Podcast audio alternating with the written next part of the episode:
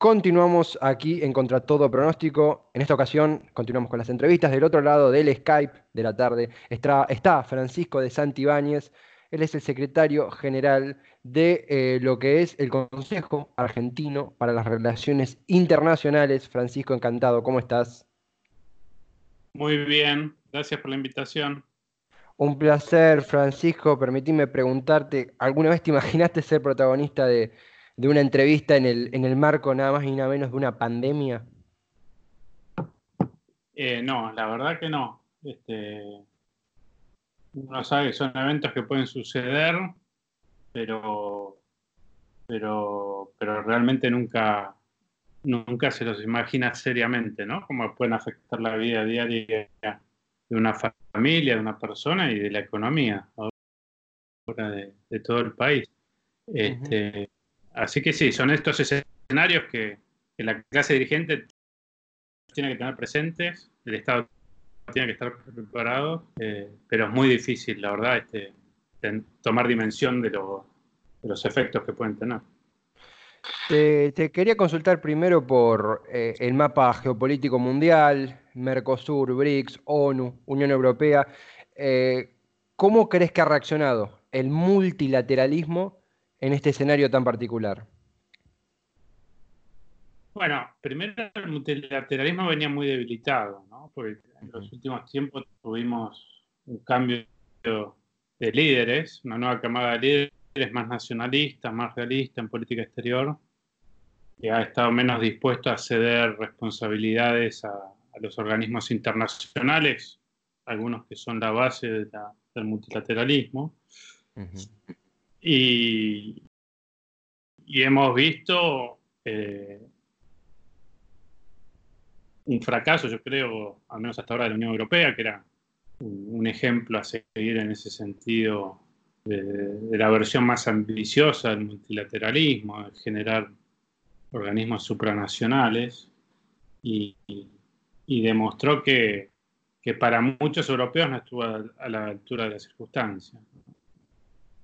La OMC cumple un rol, por suerte, no dentro de todas las áreas del multilateralismo, la de salud quizá fuera menos afectada, hubo otras áreas que sufrieron mucho más, eh, pero, pero en líneas generales me parece que sí, que el multilateralismo no había perdido mucho, había, tenía gobiernos que no, no tenían la costumbre de trabajar de manera coordinada con otros países y, principalmente en el intercambio de información. ¿no? Si China hubiese dado información antes, eso podría haber ayudado.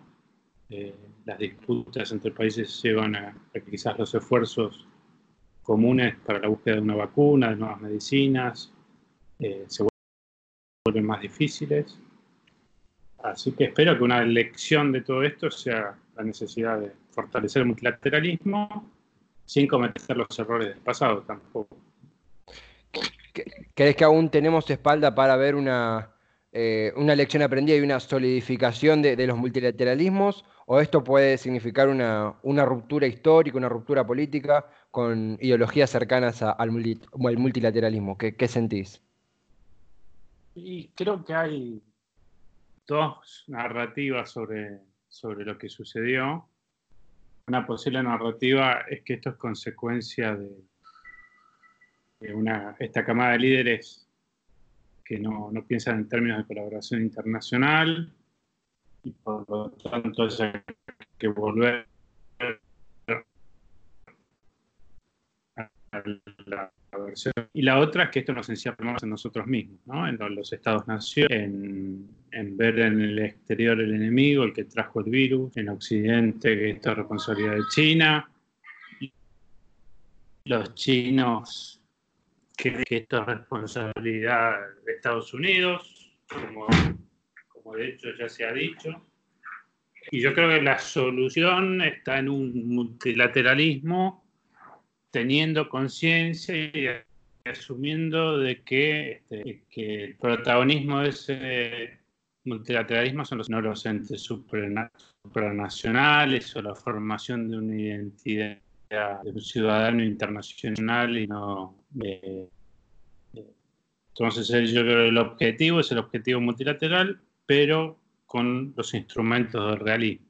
Eh, hacer coincidir los, los intereses de los distintos países y ahí tienen un, lugar que jugar las instituciones internacionales, pero sin pretender que las instituciones internacionales tomen el lugar de los estados. Es quizás fue el gran error de, las últimas décadas, de las élites en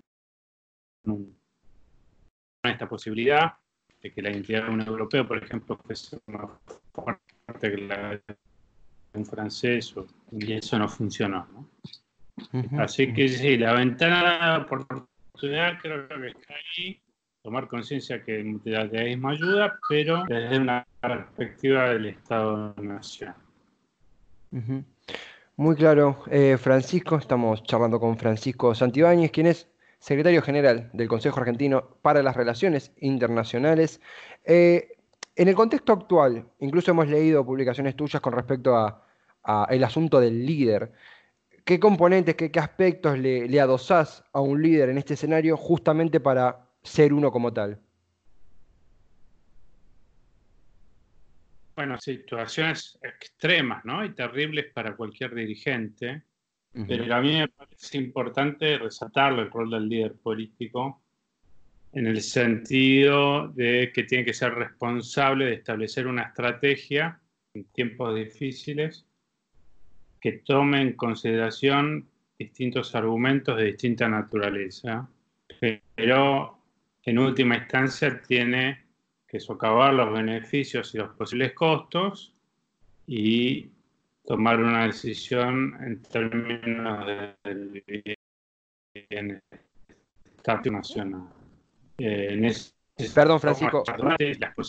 Se, se, cortó un poquito cuando dijiste tomar una decisión en nombre, perdón, ¿eh? Sí, desde la perspectiva del, del bienestar nacional, ¿no? uno escucha todos los días las opiniones de los especialistas en temas sanitarios o en temas económicos, las muertes por el coronavirus, el drama que significaría una crisis económica no prolongar demasiado una cuarentena. En ese sentido yo creo que, la figura es, clave, ¿no? Y, tiene que tener suficiente poder para, para definir eh, esa visión, esa estrategia seguir y a la vez debe ser lo, más amplio posible en el sentido de generar consenso y no utilizar el coronavirus como una excusa, una herramienta de, un, de la sociedad para atacar otro. Yo creo que ese es un, peligro real y, sería dramático. Acá es importante transmitir y actuar en base al interés de toda la comunidad y, que esto quizás, una de las pocas cosas positivas que saquemos, es de, generar un espíritu más comunitario, de, que estamos todos en el mismo barco. Que quizás las soluciones requieren que todos seamos en algo para, alcanzar la solución. desde, desde tu óptica, yendo más en específico en esto que mencionabas a, a nuestro país, sí, y también a Latinoamérica en general, donde hay a simple vista tantos contrastes entre país y país según el abordaje. Eh, ¿Qué opinión te merece los diferentes contextos que se han dado en las diferentes naciones de, nuestro continente del sur? Sí, como decís vos, se tomaron distintas medidas. Este, yo creo que hay una, preocupación lógica en algunos países del daño económico que esto si se, implementan antes de tiempo medidas de aislamiento social. No hay que olvidarse, los niveles de informalidad son altísimos en América Latina. Pero por el otro lado también los riesgos sanitarios son enormes, el nivel de, cercanía social en, las zonas más pobres, este, etc. Así que es una, es una situación la de América Latina de países desarrollados de tocó primero atravesar esta, esta crisis. Eh, creo que, por un lado está México y Brasil, que optaron por preservar si uno es optimista y lo ve desde una decisión racional, la, actividad económica. Eh, en el otro extremo estamos nosotros, nos parece que tomamos una medida fuerte relativamente rápido. No hay que olvidarse, por ejemplo, de Estados Unidos, que el, el aislamiento social involucró hasta hace poco a la mitad de la población, ahora es más cercano a dos tercios, pero no a toda la población del país y es una cuarentena más flexible ¿no? que, la Argentina. Eh, lamentablemente estas decisiones se toman con mucha incertidumbre ¿no? y sin saber cómo se contagia del todo el coronavirus, la tasa de mortalidad, la aparición de nuevos medicamentos. Y, en unas semanas veremos cuál, cuál, quién de los líderes estuvo más, más cercano a, tomar la, la decisión correcta, ¿no? Eh, indudablemente todos los países de América Latina y del mundo van a tener que ir hacia medidas más flexibles que permitan la, reactivación de ciertos sectores de la economía. Eh, eso, es eso es indudable. El caso de Brasil suena extraño en el sentido de, que a veces se comunica que la enfermedad no, no, parece tan grave, ¿no? pero, pero bueno, el ejército brasileño salió a responder la, la posición de Bolsonaro hace poco. Eh, así que supongo que tiene, que tiene alguna lógica también ese posicionamiento. Francisco, comenzando a, concluir, eh, cerrando lo que es América Latina, pero en tu concepción de global, de mundo, con, las relaciones internacionales a cuestas a la hora de analizar, eh, ¿Qué aspectos te parecen positivos del enfoque argentino, por llamarlo de alguna forma, y qué aspectos no concordados o te parecen negativos de, dicho enfoque en cuanto al gobierno nacional? No, lo positivo me parece la voluntad política de tomar decisiones fuertes cuando es considerado necesario. Eh, no lo negativo, pero el riesgo yo creo que por lo que vemos en los diarios, es que esto sea una política, ¿no? que nos termina dividiendo, agrandando la dieta, en vez de buscar la unidad nacional eh, para enfrentar este problema. Eh, digamos, un ejemplo claro me parece es el económico. Si uno quiere evitar una alza drástica en el desempleo y la quiebra de empresas, lograr que en una misma mesa se siente el gobierno, empresarios y sindicatos y todo se da los aportes sociales, quizás que los cubra el propio Estado, que, el empresario no despida a trabajadores y una disminución momentánea de, los salarios para, el sector de los trabajadores. Es un ejemplo, pero yo creo que eso se tiene que repetir en distintas áreas de la sociedad, en donde de esta vamos a salir todos juntos cediendo cediendo un poco. El signo de interrogación es si, si eso va a ser posible, ¿no? Si vamos a lograr ese tipo de espíritu común para salir adelante. Francisco, eh, eh, por último, consultarte, ¿no? pensando en el futuro, un poco por deseo, para pensar en el que vendrá después y cuando podamos salir, retomar eh, a, nuestra vida cotidiana anterior y obviamente, como mencionás, en un contexto que va a ser difícil. Pero en el estudio y las relaciones internacionales y, en, el análisis de las mismas, ¿crees que esta crisis sanitaria, social, esta pandemia, va a implicar un cambio en el enfoque en las, relaciones, internacionales, va a haber un agregado, algo transformó, algo se trastocó para siempre a la hora de comprender el mundo después de esta pandemia? No, probablemente los mayores cambios vengan, sean dentro de las sociedades, ¿no? más que en la relación.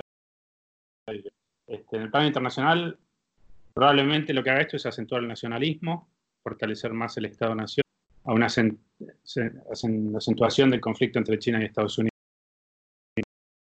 que ya venía tomando fuerza, que desde una perspectiva realista es prácticamente inevitable, que hay que evitar que se canalice de una manera violenta y riesgosa, pero lo que ha ocurrido a través de la historia. Así que probablemente no, no haya un cambio muy profundo, esto acelere un proceso de mayor realismo, en donde se prioriza el interés nacional de cada país.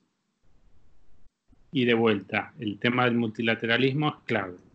Eh, el orden internacional que conocimos después de la caída del muro de Berlín probablemente no vuelva, ser una dinámica distinta, pero eso no significa que no vaya a haber multilateralismo.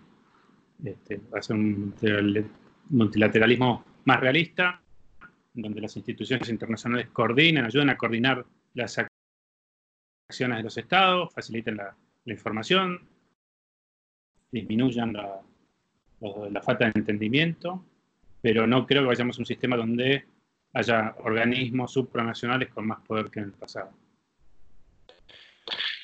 Francisco, eh, un verdadero placer esta, esta charla que hemos tenido con vos, que va a ser en un, en un contexto, habíamos charlado anteriormente, iba a ser un contexto diferente, presencial, y bueno, todo lo que sucedió ha llevado a, que mute y que aún así podamos tener esta hermosa charla donde doy fe que hemos aprendido mucho también escuchándote, recomendando siempre todas las publicaciones, redes y demás del Consejo Argentino para las Relaciones Internacionales, el CARI, así que gracias por tu tiempo, gracias por, por tus palabras, y será hasta la próxima, si te parece.